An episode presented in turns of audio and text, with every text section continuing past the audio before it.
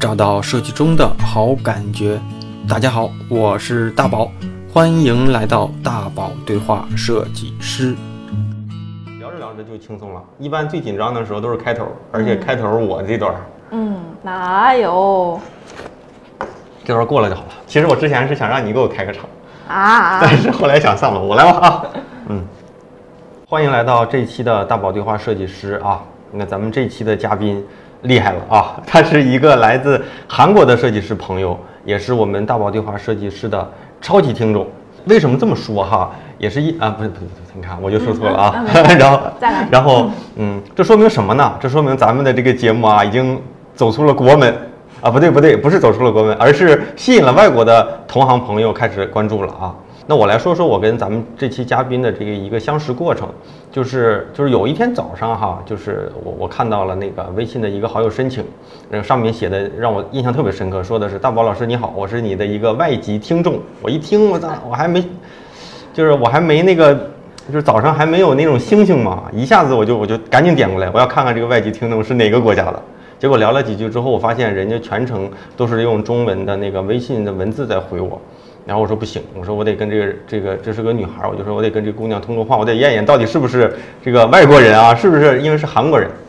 然后然后中午我们也打了一个电话，打了一个电话之后呢，人家也是全程流利的中文在跟我说话，所以呢，我就我就忘了，我说不行，我说停，我说你要跟我说句韩文，让我让我看看你到底是不是韩国人，所以就有了这么一个呃算是相识。然后今天呢有机会呢，我把咱们这位韩国的设计师朋友呢，真正是面对面的坐在了一起，咱们聊一聊一个韩国设计师在中国的做设计的这些故事吧。行，那咱们先让咱们今天的嘉宾给咱们打个招呼，啊，大宝老师你好，你来句韩文吧。 안녕하세요， 哎呀 반갑습니다。啊，思密达啊，思密达。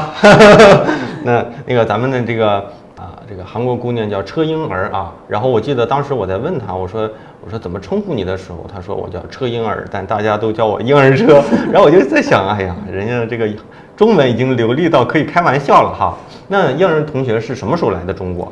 呃，是第一次是吧？第一次是对零八年的时候第一次来的中国。那是零八年啊。啊对零八年是是上学还是旅就是游？那个时候是等于是我在韩国读大一，然后休学了一年，然嗯后专门去四川学了一年的语言。去四川学的语言？对对，当没当时还零八年赶上地震了。啊，四川哪个城市啊？呃，在成都。成都啊。啊，那有没有人说你说你为什么中文讲这么好啊？呃呃，其嗯也有过，有很多人会讲啊，你讲的真好什么什么，但是说多了我还是会被录下来。是吧？嗯你看大家听听啊，这是一个地地道道的那个韩国仁川啊，仁川姑娘，就是仁川机场那个仁川，哈哈，仁川姑娘。所以那个她的，反正我全程跟她聊下来之后，我就觉得，不管你是开玩笑还是说说什么，人家就感觉都是很地道的，都都知道你你你你的意思啊。所以那个咱们今天节目的正式开始之前哈，得先让我把我的那个优越感哈得释放一下。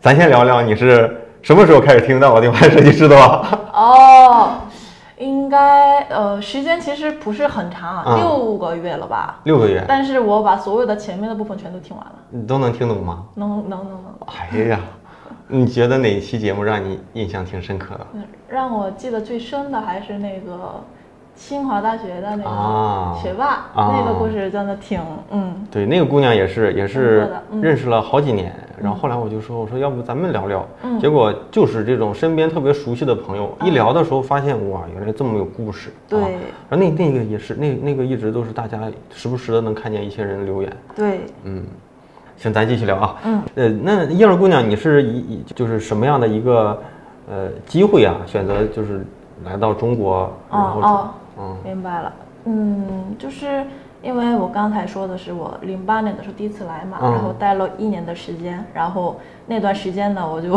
爱上了中国这个国家。那是成都，嗯，成都？对成都里对成在成都的生活，然后我回到韩国之后呢，继续把本科生的这个学业读完，读完了之后我就呃找了第一份工作就是在中国找的，啊对，所以就我是这么过。当时就没想过在韩国工作，直接就来这边。对我对我就想来中国闯一闯这样。那你这，哎，那你那个当时学语言就是独立的，就是跑过来就是为了学语言。哦，对，当时也是嗯比较幸运吧，当时是我通过一一次学校里面的公开讲座。然后拿到了一个奖学金，一是一家韩国的企业出的奖学金，然后就是这样，他给学费，然后让我送送到四川去去学习语言。所以，但我怎么听了很多这种老外外国人啊，老外知道哈？啊，知道知道知道知道，不听不懂的你就问我啊。好像很多老外来中国都是在四川先，我也不知道为什么，就是都是到了四川，因为我的大学老师当时他说他们的那个所谓外教也是来四川，然后听到不少那种外国人就是来到四川，然后有些人为了很地道的学好中国话，结果就跟四川本地人打成一片，最后讲了一口四川普通话。哇塞，那也挺厉害的。嗯。嗯，当哦对，当时其实我有两个选择，一个是去四川，要一个是去上海。啊，但是各方面的考虑，我觉得四川会更适合我，所以就去。是因为四川吃的东西辣吗？四川对，也有很多美食，这方面也是。嗯嗯，那现在是你是在中国，后来你你也跟我聊过，是在中国读的研究生啊？对。啊，然后其实你在中国相当于在中国上过学，在韩国上过学。你觉得中韩两个国家的这种教育啊、体系啊什么的，你感觉上有什么差异吗？啊，咱就不咱不评评价哪个地方好或者不好，你就觉得就比如说那些包包括说学生什么的，嗯，就是可以聊聊，因为我觉得你是特别有切身体会的，包括你又是一个外国人，在中国的这种感受差异应该是更加的明显。啊，其实这就是仅限我个人观点，嗯，但是这个东西我觉得还跟每个学校跟专业都会有所不同，对，但是我觉得。呃嗯，这个美术学院这方面，我觉得两国都差不多，嗯，然后但是当然也也会有一些不同的地方。但是你看啊，我在韩国上本科的时候也是天天的熬夜的那个状态，然后就天天就做不完的作业，天天天天做做的那样的，然后。嗯，但是在中国是那种学设计的，都是玩儿，那作业也不做哦。研究生我不知道，没读过。但是我们那时候就是真是就是不怎么很那个。哦，这样啊？那你要听的清华，那咱不能跟清华，清华肯定是啊。然 后除了清华，我感觉全国的学校都那样，放养式。哦，那嗯，包括可能我在本科上韩国上的嘛，然后上的时候学校对设计这方面支持会很多啊，嗯，包括就是所谓的设备，还有比如说图书馆里面还有动漫室，专门就一个室里面全都是动漫的，还有一个多媒体室，然后里面会有各种光碟啊什么什么的都可以去看，包括也有那个电子书的图书馆。然后你可以用 Kindle 接，然后就随便看。大学里就有这些，就是其实韩国的好多大学都有这个，都有这个电子书的图书馆，所以嗯对，所以很方便，然后就可以学习很多地方。然后嗯，大概韩国的是这样。那你在韩国上学的时候，就是本科的时候的外国同学多吗？哦，也有一些，是吧？呃，对，也包括中国人应该也有。有有有。对，现在我觉得中国现在去韩国，包括去日本，就是特别多啊。对。所以，但是在在中国，其实外国人其实没还是嗯，可能相对来说少一些。再加上研究生可能可能会多一些，本科好像少。啊，是是是少一些，对。嗯。然后。嗯，还，但是我觉得中国本科生有一个特别好的，就是中国读本科的话会去写生，是吧？嗯，对对，这个东西我觉得特别好，因为韩国没有没有写生这个东西啊。对，在在中国反正是学设计啊，常规来说，大一大二的时候不不教专业，基本上就是画画，重新继续画。啊，对。到大二开始下下半年开始开始学什么平面构成、色彩构成这些，大一都会有那么个。一直在画，然后再有那么一个月都出去就拉出去画画，就是我们当年是这样的。嗯，是。韩国没有。韩国没有，所以我觉得哇，好神奇啊！怎么会这么好呢？然后那样有会有这种感受，就是这个是好像比较明显的区别了。那韩国学设计专业跟学普通的文化类专业的学费一样吗？高一些啊，也是高一些。对对啊，那跟中国一样。对 对对，学设计的会高一些。啊。嗯。啊，说到这个，那我再问问，那韩国。呃，那那个就是学设计的这种专业比较好的大学啊，都有什么大学？呃，我现在想一想啊，呃就是轰轰打，烘 得，对对对，你 知道啊，你去过对不对？对啊 红红医大学，他对他对这个绘画呀，各个就设计啊这块儿都挺比较厉害。嗯然后就是去韩国的人肯定会去那边，会逛逛什么的，因为那学校里面也会有一些艺术的气息什么的。对，嗯，呃，这个这个是一所，还有一所是叫国民大学，嗯，然后这个是就是以设计比较出名的，啊嗯，对对对，然后这两所是比较对比较好一些。优先的对对对宏大我的感觉啊，因为也不了解，但是每次都去那边玩嘛。嗯宏大的感觉就是，就是就是学生的，就是就就那种就是那种开放性比较好，就是就是你会发现到处都是跳舞的、唱歌的。啊，有有有有然后我们围着一圈在那儿看的时候，他还给你互动一下。啊，对对对，会的，还有一次我在那儿看，我跟个傻逼一样在那儿看，然后一个小伙子在中间跳，跳着跳着他跑到我跟前，在我旁边跳一段，然后把他帽子扣扣我身上，哎呦我天呀，我说不好意思。但是反正我就感觉这个整个的学生都都都放得开啊，其实他不是像中国的这种就那种乞讨，而是那种路边艺人的感觉啊，嗯街头艺人的感觉嗯对，也唱歌的、跳舞的、弹弹吉他什么都有啊，还有那种小粉丝晚上来给是吧？对，其其实我还想问一个啊，就是就是说中国人，就是中国的学生在学习这块儿特别擅长，因为说中国的就是属于那种实践不太行，但是属于那种考试型的那种那种教育体制下来的学生都特别努力，就比较擅长啊，比如说就是研究书本的东西，但是那种实践性跟欧美就不太行。那么但是你看你在韩国上学，包括在中国上学，你觉得中国的学生，呃就是像你感觉的那种学习特别好吗？嗯，就特别努力，特别好吗？呃，中国的学生嗯就是特别努力，对，你会觉得中国的学生，就是比如说跟韩国的学生那种比，考试型考试的，是这种比较厉害吗？哦，我觉得是是吗挺厉害的，确实是会有这种啊感觉，对，还真是这样的。真的是。但是那你说在韩国的大大学的这些学生，他们是更在意实践，还是很在意那个分数？呃，其实嗯，就是我我觉得如果学美术这块儿的，可能还不太一样。但是我们就是本科的时候的话，会有一对一就是关于专业性的作业，嗯，就是不会就是仅限于那个笔考，哦对，所以就全是看你的作品什么的，所以还是有一些区别差别，嗯再问一个啊，这个问题你你要你要你要想想，就是其实啊，咱客观点说，韩国的整体的设计水平肯定目前阶段啊啊，不能说所有的领域都比中国好，但整体来说，国民的这种审美，包括韩国的这种设计啊，各个维度上，其实还是比中国会好一些。嗯嗯，所以你是现在你是研究生来中国读的设计嘛？嗯嗯然后又现在又在中国做设计，你感觉你当时是为什么要考虑来一个可能会比韩国在这块儿稍微弱一点的哦这种？其实就是我当时为什么选择来中国，就是这个理由啊，就是主要是我 喜我自己喜欢中国这个国家哈，嗯嗯然后呢，呃，包括也有以后留下来中国的打算，所以我想就更深度的了解中国，对吧？然后我就啊就是选择了在中国读研深对深造这样。现在是在嗯就是做哪块儿的设计？我现在是主嗯在公司里面哈，啊呃呃，可以分为两大块儿吧，就是呃一就是一方面呢是关于视觉设计方面的，视觉设计对，然后还有哦等一下，我得整理一下，是在什么类型的公司？设计公司吗？呃是一家品牌运营公司，嗯，就还是属于偏是广告公司吗？嗯，就是我这怎么该怎么讲呢？就是我们有自己的品牌。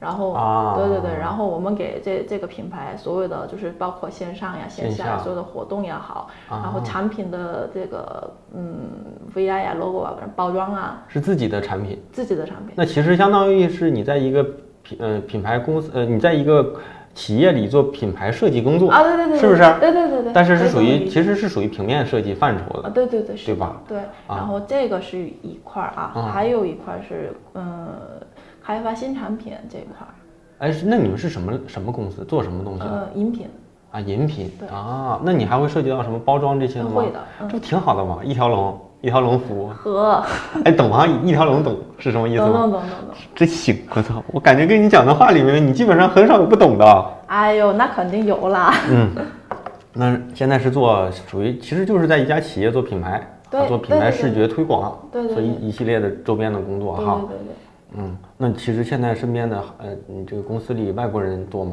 呃，其实我们公司是没有其他外国人，我就我自己对，所以我当时刚入职的时候，HR 就因为我是第第一个嘛，就前前后后忙，就忙了很多事情，就搬这那的，啊对，那觉得现在跟就是你作为唯一的一个外国人，嗯。就是会多少会跟同事在一起的时候，会受到大家的小小的照顾啊，或者什么哦特别的，因为你是外国人的一些，呃，这个东西其实，嗯、怎么说？我在刚来中国的时候，真的会有很多那种就是特别的照顾，对。但是现在的话，因为我其实大家呢都把我当中国人当中国人看，对对，所以他就没有就特别那种待遇，我觉得，啊对对对。因为你太这没有跟外国人的那种，就跟中国比起来没有那么大的差别了，对对对，没有啊那么多差差别了。嗯，嗯，现在还是在天津，你看这说话的时候，天津的那种话你也能听懂，啊，天津话还好一些吧，也能听得懂呃对对，能能听懂。真行。我，嗯，就是前段时间，就是我们的那个就是就是领导去了一次韩国，做了一次专业交流。嗯然后其实回来他说了，除了那几个专业团队的一些分享之外的收获之后啊，他其实说了一个，就是说觉得韩国人工作特别的敬业。嗯然后成他他中间说，他说跟一个呃一个总监在聊的时候，就是说你们在服务一些客户的时候，嗯也有也会遇到那种客户很不讲理嘛，嗯就是让你们反复改稿啊之类的，有没有这种状况？嗯然后你们遇如果遇到这种状况的时候是怎么解决的？嗯对方怎么说呢？对方说，呃，如果遇到这种状况，我们也会遇到，嗯但是遇到这种状况，我们就会一直修改到让对方满意，不睡觉也可以。哦他说我们曾经，他说我曾经好像是四十个多小时不睡觉，他说我会一直，我们会一直做到让客户觉得特别满意，这是一个。第二个就是前几年中国的小米。小米公司特别火的时候，好像是那个雷军，就是跟韩国三星那，我就看了一篇文章哈，就是跟那韩国的一些高管，三星的高管在交流，就是说韩国的那个三星集团的那些算是高管，都是早上五点多钟上班，嗯。晚上可能晚上都是半夜左右回去，嗯。都是五点多钟，而且年纪都很大嘛，这帮人都是五六六七十岁的，五六十岁这样的，所以我就感觉，包括说日本也是，他们的这种一是敬业，嗯。二是这种工作其实也挺也挺拼的，嗯。所以我我不知道哈，像你现在在中国已经开始工作了，嗯。然后在韩国长大的嘛，所以包括说你的父母啊这种工作体系里面，你会觉得韩国人是工作特别的努力吗？嗯。还是说其实现在慢慢的中国跟韩国已经其实慢慢的都很都挺努力的这种，啊对我觉得就讲讲讲聊聊这种话题，可以啊，就是这个东西其实也是还是要分人的哈。嗯但是我觉得整整个亚洲这个这几个国家嗯都是有一种拼命的那种精神，就是拼命的文化在里面。哦所以我觉得，嗯，现在你们公司，现在你在中国的这个公司里工作，会觉得嗯也挺辛苦吗？也会呀。也会挺辛苦。嗯，我其实我来中国工作之前，我以为可能来中国会就是按时下班，轻松一些，但是没想到，其实虽然韩国也是天天加班，天天加班什么的，嗯其实中国也是一样的。对对呀、嗯对，啊对对对就是。但是韩国是不是所谓的上班时间是比较准时的，呃上啊对对对是上班时间是准时，下班不准时？呃下班就是不准时的。但是中国人上班也不准时，下班也不准时，是不是哦？你们上班打卡吗？我们打卡啊那是但是嗯，怎么说呢？对，打卡，对我们上班时间是一个点，但是下班时间每个部门都不一样。对对是现在现在中国的还一线城市的公司好像都是这样的，嗯就是所谓的弹性工作，弹性工作就会导致你上下班都没有一个你你你你的一个标准时间，嗯你的标准时间就是一是工作，嗯二是领导在不在，看看你这个时间走，对方的预期会不会觉得你合适，嗯嗯，然后嗯，就是那你现在肯定也有韩国的，就是学设计的同学什么在韩国工作嘛？啊有那你有没有对比过你的工作强度高还是他们高？嗯，这个还还真有比较过。怎么样？我看，和因为嗯我认识的那几个里面比的话，嗯可能他们更比我还累。对对对对，我觉得也是。嗯反正我的感觉啊，因为过去也有韩国同事，嗯然后也有一些包括香港、台湾的同事，就是这这些同事们给我的感觉就是，相对来说不好说是敬业还是什么，但是都会守时一些，就是嗯早上都都会按时来，对晚上不好说，但是早上都都会按时来。我再聊一个比较难回答的问题啊。你看中国，其实中国咱咱就也不怕大家说，就是我们这几年都会在讨论什么是中国的设计风格。嗯其实中国不管在任何领域里都没有一个能够特别代表中国，但是又很高高级的那种风格。那所谓的低俗的中式风格，那大家也能想象出来是什么样的，不管是在建筑还是在装饰，还是在传统平面设计啊。但是那种能代表中国符号的那种比较高级的那种东西，其实我们我觉得这几年中国可能可能会有，慢慢有，但是现在我也不知道。但是你看日本会有，日本的咱们一提到日本的设计，其实都能明白啊，那种是很日式的，嗯。啊，那种很简约，但是还有东方意味，哎，还有禅意，甚至说很很很克制。然后想到韩国，我的感觉，我也去过四五四五次吧，哈，我的感觉就是韩国设计呃色彩很鲜艳，嗯，然后很可能有的有有些设计很萌，嗯然后很很 Q，嗯然后再就是时尚的地方，比如说它的那种这种娱乐产业，这种时尚东西也很时尚。但是我不知道啊，你作为一个韩国人，你觉得韩国的设计风格是什么样的？你先想想，我我这个问题我得想一想。你先想一想，估摸着用中文还不好不好说。这这这，哎，还真的是，也是说起来，我觉得嗯挺惭愧的，嗯我没有太自己想过这个问题，嗯。就是是不是韩国有一个就韩国自己的风格这个东西，反正我也描述不出来，但是你会发现，其实，呃，日本就是在整个全球里，它更能代表东方的这种这种审美意识。嗯。然后韩国呢，我不知道哈，我不知道说的对不对啊，或者是你觉得不对，你也可以纠正我，也可能是因为英文同学有这种想法，但是可能用中文表达也不方便哈。但是我的感觉就是，韩国可能就是你看你在韩国的那个就是城市里去看，你会发现有些地方的建筑啊，包括设计啊，就很欧式，哦就是受西方的影响，可能可能还会多一些。但日本是。现代的东西很现代，但是他们保留的东西很保留，就是很很很都保留住。中国呢，就是这种这种这种城市化进程，这种发展特别快，导致有些东西可能没留住，有的东西学的可能也没有那么好。但是我觉得韩国好多东西学的还还就是就是你包括你看那些咖啡厅啊，有些什么建筑，你恍然看去感觉。挺像西方的那种感觉，哦我我的感觉。然后嗯也不知道啊，就是我们在 我们在几个呃过去吧，几个设计师也在聊，包括说我有一次，我第一次啊，第一次去韩国的时候，在韩国碰见了我的大学同学，嗯。当时他不是同班同学，他是学导游专业的，所以他带团在韩国，我俩还在聊。他就说：“他说我特别喜欢首尔这个这个城市，嗯说跟日本比呢又没有那么大，嗯就是没有东京那么大，然后呢 东西消费呢还没有那个日那么贵，整个的感觉呃该有的什么东西都很方便。但是呢，他说你有没有发现，你觉得韩国的设计也很好，但是为什么韩国没有像日本出了那么多大师？嗯然后他这一句话把我问住了，哦，然后我来问问你，我的天，你看看你能不能聊一聊？哎呦我的天，这这是用中文又不好回答？不好回答，这个话题，我觉得大家听了，大家也可以聊聊自己的感受啊。嗯我我我现在也在想，就是刚才我们俩在录音之前，我开机之前，我还在说说，韩国有很多的东西其实就是靠设计来给它产品溢价。比如说韩国的汽车，韩国的汽车在整个汽车产业里面，它的性价比其实算是挺高的，尤其是韩国汽车的设计的颜值。但是嗯，也很少说韩国的工业设计里面有某类某某些大师什么的。但是你要说他们达不到这种效果呢，但是他们又能把这个品质其实抬的就挺好的。嗯所以我不知道，但是但是我确实一直觉得，嗯，韩国在比如说像赖这样的这种比较，呃，现在在中国知名度比较高的哈，就是它的这种卡通文化，呃，萌系文化还是挺好的，甚至说我觉得可能在这这点上，可能做的比日本好一些。嗯。然后韩国的动漫产业你觉得怎么样？是是，我不知道啊，因为因为就是我我脑子里啊，我脑子里能想到的上一个嗯。有印象的，就是可能漫画啊，有可能你看过，我相信我相信这个节目发出来，大家肯定也有人看过，嗯。叫《整容液》，整容液。哦，你是说那个就特别长。哦哦，就是长条那个漫画。黑色的，哦。那个那个就是特别长，然后让你一直想看想看想看，哦。然后特别就是那种说不清那个感觉，哦。但是你给它看完了，看完三四十分钟，那就是我印象当中比较那个有印象的上一个看的韩国漫画。但是韩国就是在漫画产业这块，你觉得有没有什么比较厉害的，包括说人啊或者大师什么的？漫画嗯，有吗？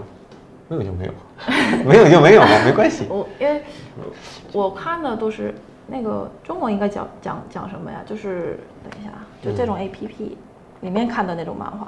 啊、等一下啊，像还有一个韩国的，就是算是一个嗯插画师特别有名，叫叫叫什么来着？叫金什么什么基？金基德是吗？啊好像是是电电影。不是不是不是、啊不是不是一个插画师，哦那个人差不多四十来岁，然后他画画永远都不打草稿，直接想到什么画什么，然后能把这个画画的特别牛逼，而且特别复杂的那种画，就是一直他对着一面墙就可以就开始一边想一边画，一边想一边画，然后最后能把这墙画完，而且特别牛。哦，然后别人说他很牛，他说我根本都不是什么天才，因为我每天画画超过十四个小时。这个看过吗？啊，就这个，就这个，嗯就这类的。对，我天哪！啊，对对对对对，就这个。就是这个人画的。这个人在韩国有名吗？就是整容业，挺就是他他那个是只是一部分，他他画的都是这类的吗？对啊很多他画的我都看过，他画啊过很多很多期，就这个可能是比较让他出名的一期了。反正在中国，这个整容业嗯这个当当年身边的人都看过，对，就是一边看吧，也停不下来。啊、嗯，他他的这些想法呀，然后那种表现出来的都是特别厉害，嗯。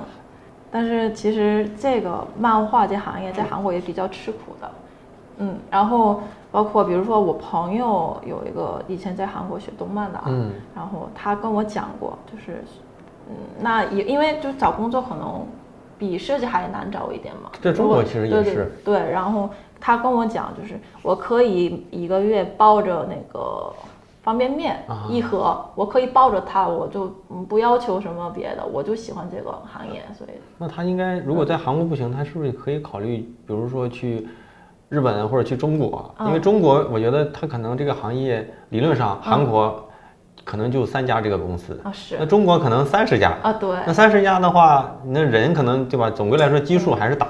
对，所以其实还是中国的整体的机会会更多更多一些对对对。嗯，在韩国啊，现在是那个设计设计的这个领域里面，也有那种感觉，就是大家都会往着互联网去发展嘛？还是说韩国还是传统设计就传统设计，互联网就互联网？但是在中国，其实你会有一个趋势，就是大家其实都希望拥抱互联网，哦进到互联网这些行业里，因为觉得这也是时代的趋势对。然后在行业里的发展可能会让自己更更有竞争力哦。在韩国会有这种我觉得还嗯不像中国，不不像这样的啊嗯，其实这还是两块儿呗，各是各。就就是分的分的分的，我觉得日本好像也是这样。嗯。但现在中国，你最起码在北京、什么深圳这种城市里，你会发现年轻人都会希望，哎，我是做平面设计的，我觉得平面设计不行，我要去做 UI。啊，我觉得这个我我要才才是什么未来的趋势，大家都挺浮躁的，嗯。哎，觉得这个有趋势，所以我应该去，而不是说我能做好什么，我要去做，是不是？嗯那你说，在中国不是在中国，在韩国啊，在韩国的，就是这种互联网公司和设计公司的这种设计师的收入会有挺大的差别吗？还是都差不多？嗯，其实收入方面还真不太注意看过，那你韩国的那个整整体的这种，嗯假如说像在日本吧，嗯不管你做什么行业，二十来岁的人差不多收入都那样，嗯三十来岁的人差不多收入都那样，嗯，就是那韩国会是这样的吗？还是说韩国差别还是蛮大的，就跟中国这样的呗？啊不同领域、嗯。不同行业，但是我觉得中国的差别更大一些，是吗？比韩国还大。啊嗯，啊，日本好像不是，呃对。啊日本就是就是差不多，对。就是你可能做个便利店的店员和在白领嗯。差不多，哦，那韩国不是，韩而且很多日本的那个大学生毕了业就当那个便利店哦七十一的店员干几天也行，人家就休息，对对对，对，这是这样的。嗯，啊，你觉得中国差别更大？对，我觉得更大。那中那你要说这个，那在韩国像现在的那个嗯呃，像房价会像中国这样一年一年涨吗？嗯，中国的房价涨得更厉害，这个都啊都真的问是问这些挺有意思的。那你韩国也涨？也也涨，也涨那不不那会这么那年轻人能买得起房吗？还是嗯年还我觉得跟中国比的话，可能能买房的可能会更大一些，就概率会概率高一些。啊。因为这个嗯得看你的就是收入来算的，就推算的话，我觉得中国的房价是有点太高了，嗯。嗯，嗯，但是你们有这个公积金这个东西，对，韩国没有。呃没有，嗯，那那你说这个了，我再问一个，跑题了，跑题的。跑题了。那你说在韩国，嗯，像年轻人买房子会父母会哦给支持吗？这个还是说嗯，也其实有，就是有的，嗯，很多父母会支持，可能会给你帮助一些，就能帮助就帮你。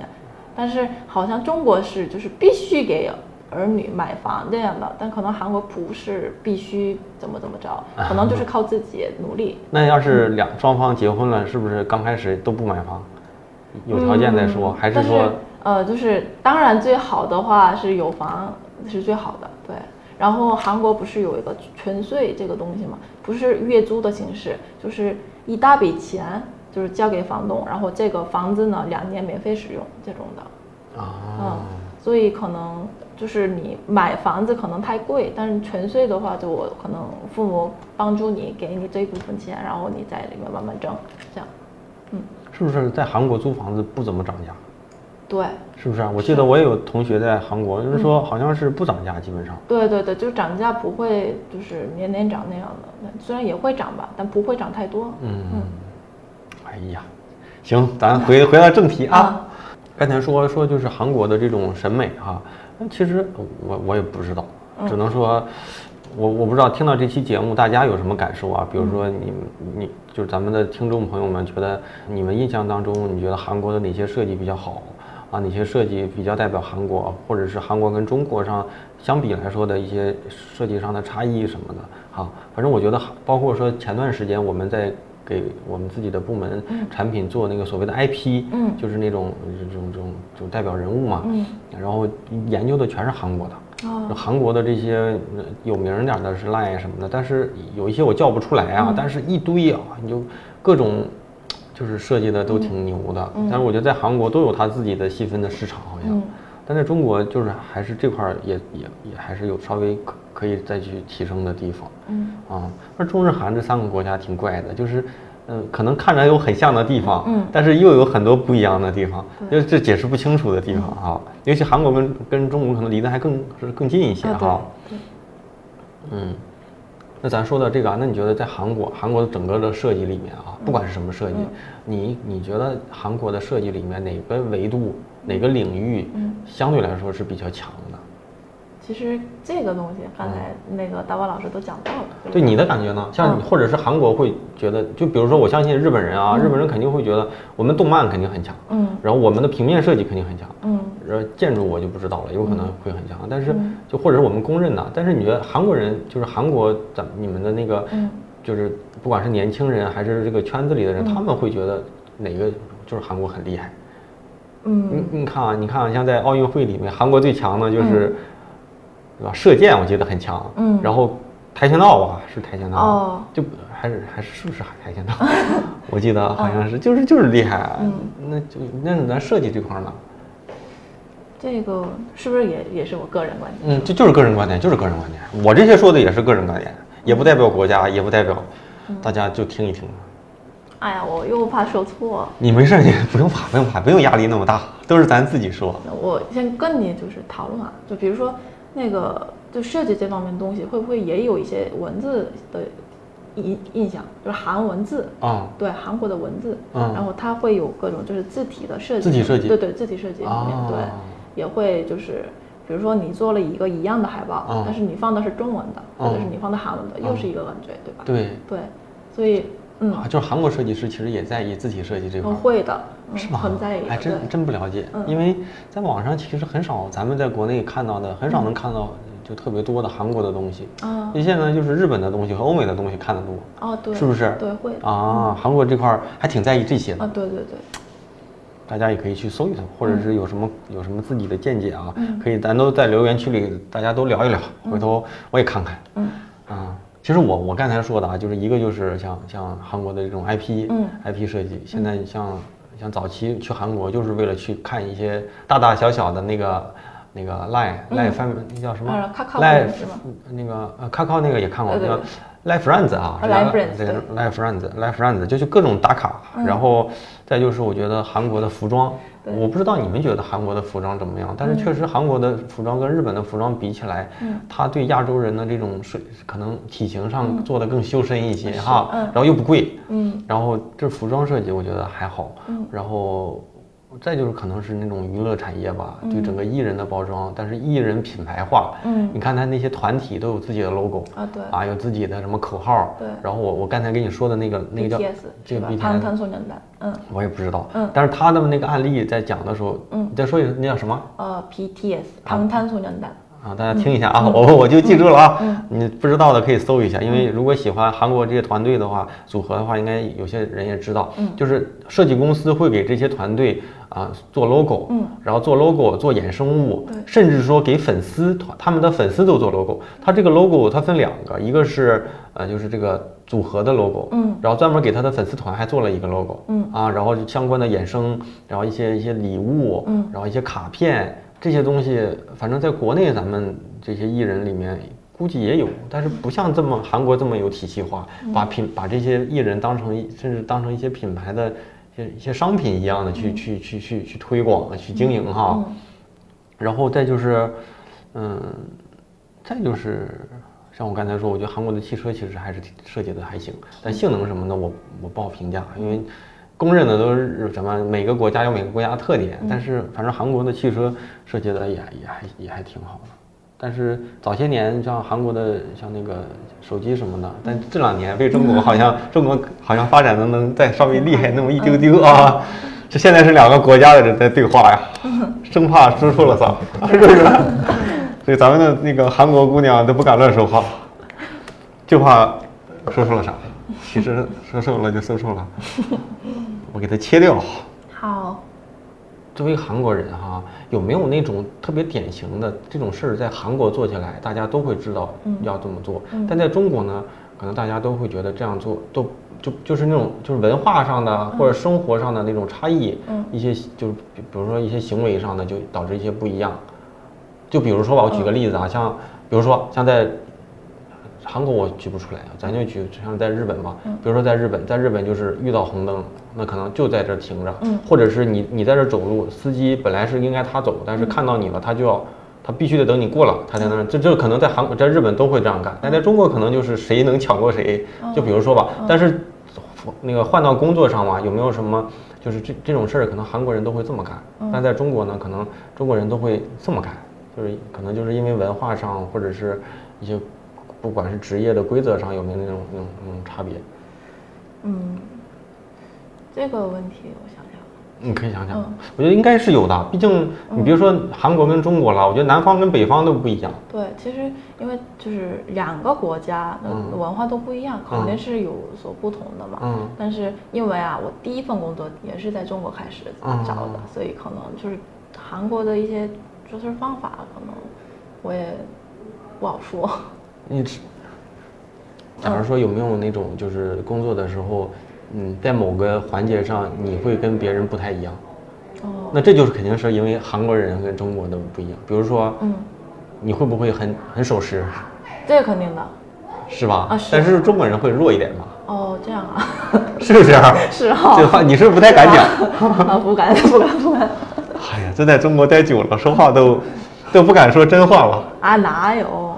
这个这个是因为我以前那个航空公司就是、那个那个女孩就是，首先就是她无论晚前一天几点走，嗯。第二天就肯定是按时到，对，这个也没人要求，互联网公司其实都不要求。第二就是有一天她说她说她想早上跑步，嗯。之前我们都是每周下午跑那么两次，嗯。那个他就说他跟我们跑了一次，当时是在深圳大学跑步，嗯。然后他说不行，我不能跑，呃，然后说因为跑完步没地方洗澡，所以嗯。他觉得他不方便，他说他要改到早上跑，哦。结果这姑娘说改到早上跑之后呢，他就每天早上跑，哦。然后跑完步然后来公司。他来中国，他说他吃中国的饭，觉得中国的那个食堂里的饭太油了他就拉肚子嗯。结果他就每天自己做饭，然后做的那个那个包饭那个卷儿，嗯，然后拿到公司吃，哇然后刚开始弄的时候一人分一片儿，一人分一片儿，他的饭就没了，你知道吗？哦啊，之后我就感觉，哎呀，我当时还开玩笑，我说这老外真狠，说跑步就天天跑，这这这个就是感觉就是说还是挺有那种纪律性的感觉。哦就我不知道就有没有什么，就你在工作上可能你做的这些事儿，在你看来是特别正常的，但是在中国这个环境下，又觉得哎呀。没必要，或者是有，肯定是有的。其实中国的，你这个国家，它它的大嘛，它的文化差异比较大，会导致在某些阶层里面这些事儿大家都会去做，但在某些阶层里面，就是人人文素质不太一样，就会就可能就不太在意。你有没有能想到什么？一想来想想不清，想不到那么清。想不到。行，但是，嗯就是刚才你说那守时这个问题，我就是比如说在韩国的话啊，比如嗯。说下了班，就是很多行业都，比如说去喝，就是喝小酒啊、小点小酒啊，然后吃饭呐、什么什么的，他都会分。就是一菜一菜，他们讲就是先去吃饭是算一次，然后第啊二次就去喝酒，啊。然后第三次又去什么别的地方喝酒这样的，然后你都喝可能比如说你到三次、三次、四次已经很晚了，可能都凌晨好几点那样，但是第二天还是会按按时上班，不会迟到。对，对，喝的是真露吗？啊有 烧酒对，都喝那个吧。啊对，就很就是对，就大家都会喝这个，然后我感我感觉在韩国就是女孩也喝酒，也会的。然后一般吃饭的很多吃饭的地方放的都是很这个动感的音乐。啊对，然后年轻女孩或者男孩就会跟着音乐晃晃跳跳，反 正我见过，然后就那就这这真是哈，就所以说韩看韩国的那些音乐什么的，嗯。都就就就就就节奏感很强，好像年轻人都听这些，嗯。然后该跳跳，嗯，就扭起来啊 啊，这是一个，还有什么吗？就是。然后然后嗯有那个怎么说呢？呃嗯，就是中国是不是这这个行业里面会不会就是时间上会比较自由，比如上班时间不会死的那么卡什么的。对，尤其在互联网公司，一般都是不会在意上下班时间。但是就是韩国就必须得你按时来的，就是那样的公司会多一些。设计公司也这样。那但是下班就没点嘛，那上班你得按时嘛，对吧？你说到这个，我想起来了，因为我我有同事的朋友嗯，现在在三星，嗯三星的一个广告公司叫三星澎泰，嗯。我不知道你知不知道，嗯。就是三星旗下的这个专门给三星那些手机什么的那些电电器做做广告，然后他们就是因为是韩企，所以他们理论上是有加班费的，啊但是呢，公司就是也不是说那个就是那什么，就是到了下班时间呢，活儿理论上是做不完，啊但是又不让你加班，啊都让你们走。啊有有啊，因为如果你在这待着，就按一小时一小时的给你算加班，对对所以大家就是可能七八点钟就走了，但是还得回去干活，就是这种。反正我觉得在韩国，包括在日本，好像也有这种，就是嗯看似不加班，但是活儿挺多。嗯，但是我觉得其实如果是这个整个东西能出结果的话，其实也不用时间卡的那么死，嗯，就全是看结果。主要看结果对。然后，然后包括我现在公司的老板也是嗯特别喜，就是喜欢一些，比如说 OKR 那种工具，啊呃对对 OKR 对，谷歌的那个，然后他就他就想看那个关键性结果，然后就那样，他会就是我也有我自己 OKR 嗯，对对对，我也讲这些。嗯，OKR 我不知道大家听没听过嗯啊，就是关键叫关键目标与结果，好像是是这个意思吧？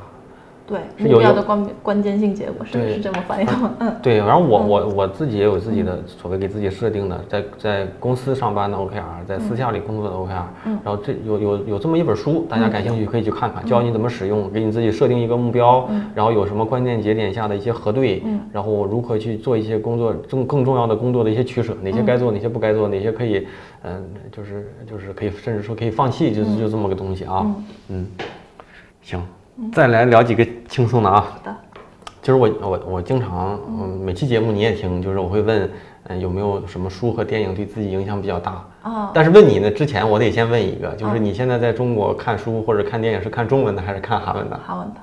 电影和是电影是有看中文的，啊那那都是书啊基本上是韩文的，为什么呢？因为这样更容易接受那个啊，嗯，因为可能你看中文的时候我能看，但是可能会看得慢，然后有些东西吧还深体会的可能会差一些懂，对。所以就包括，因为中国也有很多那个，比如说外国翻译来的书，对吧？嗯那这样的话，我可能会先看韩文版有没有翻译过来的，啊然后我倾向看韩文版的。嗯，这样的话，你对这书的本就是原生的内容理解会更透彻一些哈对对，对因为它翻过一轮，你再用中文来去看，确实是说的有道理。嗯那有没有什么你对你影响比较大的？别说书了，说电影吧。电影这个电影你万一你说出来，我们还能下一下带字幕呢。你说书，我估摸着都找不到。哦，书哦也是哈，嗯，你万一你说一个韩国什么什么书在中国都没出版，我也是。然后人家去买个韩文的也看不懂。有没有什么电影对感觉就是在你的那个不一定是专业的，嗯就是可能对你的价值观、嗯。或者对你的一些一些什么理想啊，就是可能有一些影响的。就其实我我就每次都会问大家的原因，都是因为嗯，因为怎么说呢，就是呃。很多时候，某某些人因为某句话，可能就改变了自己的一个，嗯。不管是目标还是理想，甚至改变了一些人的命运。嗯。就是我我不知道大家如果要一直听节目，呃，我以前在节目里应该也说过，对我影响比较大的电影其实就是《阿甘正传》。哦阿甘正传》，因为你会发现没有天赋的人，嗯但是他如果持续的在一条正确的道路上努力奔跑，最后都能做成事儿。可能你不像天才那样做到顶尖，但是很多人其实他不需要做到顶尖，已经把很多人都甩到后面去了。因为有些人坚持不下来嘛，你只要傻一点儿，你做的事儿是正确的，但是你又能一直去做，那最后你肯定会把一帮人都会甩在后面。我觉得那个电影对我影响挺大的，然后我看过也看过挺多遍。嗯所以我，我不知道有没有什么电影，甚至啊什么韩剧，哦 对自己 嗯，我想就是其实迷雾，去年那个迷雾，如果让我说一个，我还真说几个也行。就是我我有一个那个比较爱看这个人拍的一些片子，这个人名字叫金基德，我不知道您认不认识。他是哪个片儿？最近的那个《寄生虫》那个导演吗？不是那个吧？在在中国啊比较火的，嗯在中国比较火的那几个韩国电影啊，嗯就那几部。但是我看的其实叫什么？最近火的不就是那个《寄生虫》？哦，《寄生虫》是一个，然后那个，哎呀，寄生虫我也看了。还有那个《燃烧》。嗯哦，你看，这就是他拍的这些，然后对我印象比较深的是这个空房间。啊，空房间啊，嗯，对，就是李沧东，李沧东你知道吗？李沧东啊他拍过什么？李沧，呃，这是李沧东，就是《燃烧》燃，哦这，个片儿看着很压抑，就贫富差距很大啊大，是，所以就嗯韩国的电影是挺也挺有也挺有风格的。就是我看他这篇片子啊，呃我觉得印象比较深刻，就是这整篇都不讲话。啊，嗯、就是有那种他这他拍的一些片子吧，都是很有艺术氛围的那种，啊然后所以就我，但是金基德。对对对对，啊好的，那其实我没看过，所以我我没法给你接你这个话。嗯所以大家去搜一搜吧，金基德的电影啊，这是韩国同学推荐的韩国导演的韩国的片子啊，也可以看看韩国人他们更喜欢的那种风格，我觉得代表着呃可能我们有一些文化上的一些不同。你说的这个是没什么对白。对对对，好的，嗯，那现在现在也是日常是多久回去回去一次，回家一次？其实我回去的不多，就是一年可能一一次两次的样子，都是什么十一？就是尽量不要十一啊什么过年呐、这种啊套开，对因为太多人了，嗯嗯跟中国人抢飞机票也挺贵，对对对对，挺贵，嗯，确实，挺贵。嗯，未来就是还会目标是长期在中国。啊，对，有、就是有这个打算。中国什么城市有目标吗？嗯，我还还蛮喜，就是想挑战一下，就大城市的北上广这一块儿。嗯，因为我现在就是一直在天津嘛没去过别的地方，所以还蛮好奇吧。其实你从天津来北京的成本、工作成本，嗯。然后搬家的这种成本，还是包括生活习惯啊，嗯。还是特别小，相当于嗯在在北京，你有些地方住的偏远一点儿的，嗯上班的时间比从天津来北京反正还远。对，我有同事都上班两个多小时，哦所以倒是可以考虑来北京。北京欢迎你，北京欢迎你啊！而且我相信北北京的机会可能比天津多，所以就就是就是可能是你需要一点勇气推过来。嗯当你真来了，你会发现在北京还是比在天津它的那个机会呀、然后专业性啊，身边的团队啊，可能还是还是会更更更好一点吧。嗯也不能说天津就一定不如北京，但是你可能概率上来说，北京可能还是东西会多一点。然后如果希希望有国际化一点的，那就去上海。上海可能在在上海生活的外国人可能都不需要用中文，用英文都可以活得还可以。对，啊，然后再就是，如果你希望搞一些自己的这种未来的一些什么，不管是创业还是什么的，你就去深圳，哦对，这里给年轻人充满了机会。嗯啊，我觉得这是这是这样的。嗯，那行，那咱们这期就这样。再有什么感兴趣的，嗯内容啊话题，咱们以后咱们再找机会，咱们再给大家做一些分享。如果大家觉得呃对韩国的不管是设计文化，甚至说一些人文的东西感兴趣，也可以在留言区啊，你听到的不管是微信，然后。呃网易云，然后喜马拉雅、荔枝，所有的你看到的平台啊，大家都可以在这个平台留言区留言，然后也请咱们的婴婴儿姑娘啊，婴是婴婴车婴儿姑娘啊，然后那个可以在那个看一看，如果感兴趣的也可以来给大家答一答。好，而且我觉得你那个用中文的那个回复，比说话可能更更更有那种感觉，完全 看不出你是个外国人呢。嗯，好，那咱们这期就到这。节目听完了，我是大宝。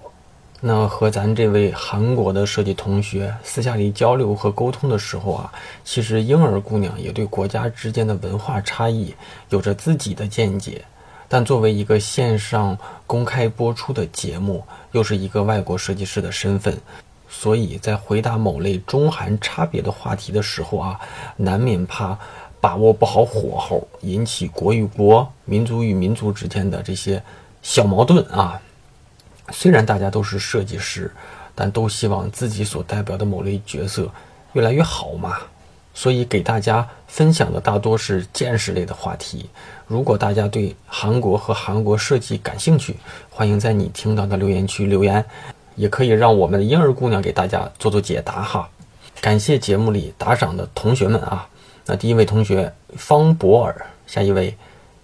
金银铜铁西瓜皮啊，下一位黑树，下一位 Tiger 啊，Zen 啊 Z E N 啊，最后一位同学冬雨已逝。那这部分读到的赞赏名单哈，是咱一百期节目里啊给节目打赏的同学。那还有一些没读完哈，这一期收到了很多同学的这种大的赞赏红包，再次感谢同学们的支持。除此之外。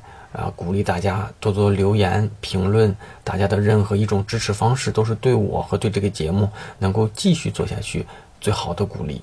那最近呢，节目里我都会提一下我的星球，这期也不例外。那跟着大家在星球里的提问，我和大家在星球里创造了很多我认为高价值的内容。都说是我陪伴大家，但在星球这个封闭独立的空间里啊，大家也在不断的挑战我的专业边界。感谢加入星球的这部分同学。那每天呢，我会在星球里啊给大家做的这种长答疑回复。那我相信，呃，内容的价值只有加入星球的同学他们自己知道。如果你觉得你有一些困惑，我能够给予你一些帮助和建议，那我相信加入星球的收益一定远远大于你花费的这一部分成本啊。啊，欢迎大家加入我在知识星球开设的知识社群。加入方式呢，就是在我的公众号“大宝频道”里回复“归队”，归来的归，队伍的队，就能收到进群方式。鼓励大家多多的留言、评论和分享啊！每周我都会送出 Brand 杂志一本。那大家留，大家多多留言自己所留言的这个平台，说不定就能收到我给大家发出的私信啊！大家对我的一切支持，我都看在眼里，记在心上。礼物呢，还能再送出几周。希望下一次的收件人啊，就是你。好了，咱们这期节目啊，也差不多了。那这期节目过后呢，就是十一长假了。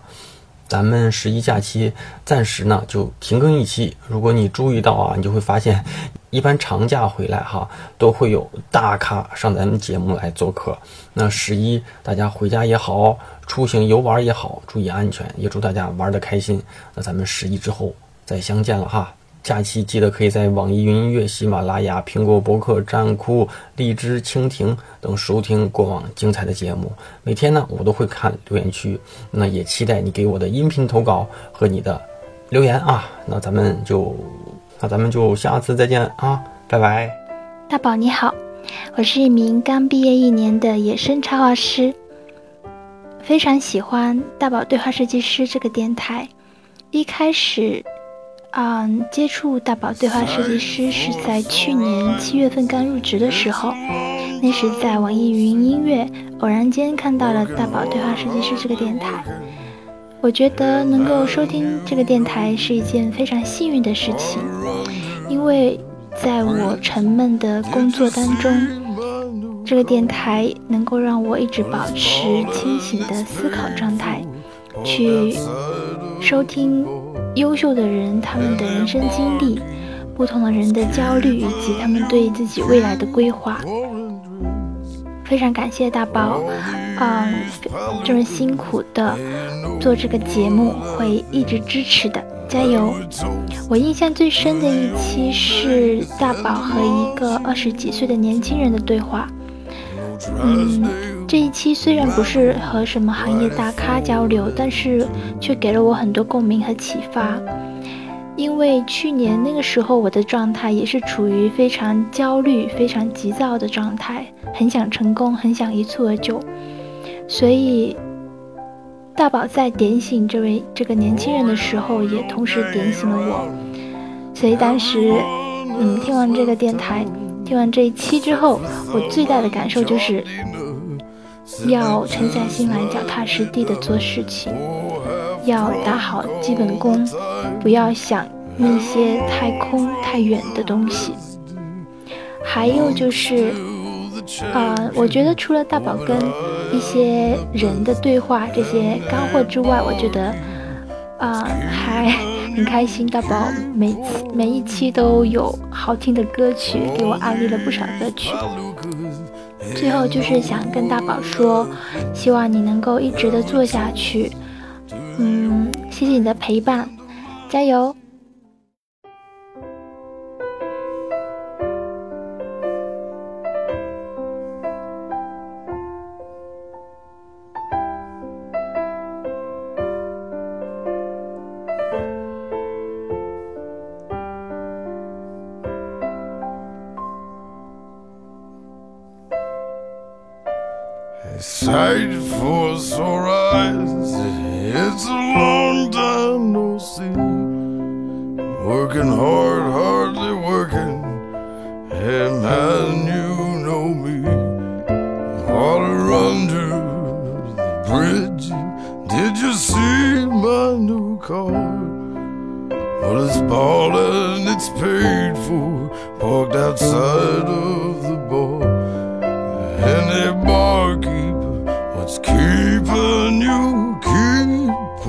Drinks for all these palookas? Hey, you know what I think? That we toast to the old days and DiMaggio too. And old Drysdale and Madu, Whitey Ford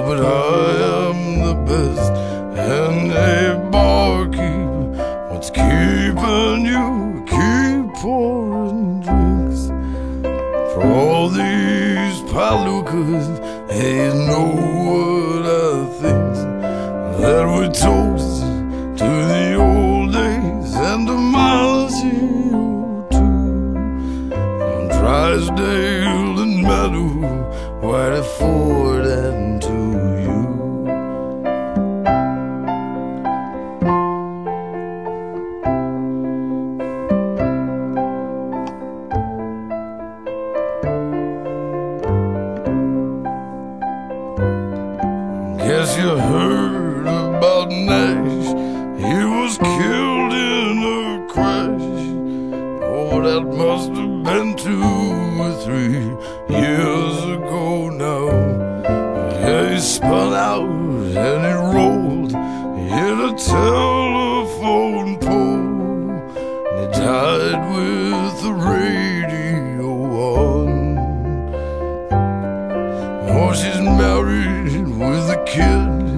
Finally split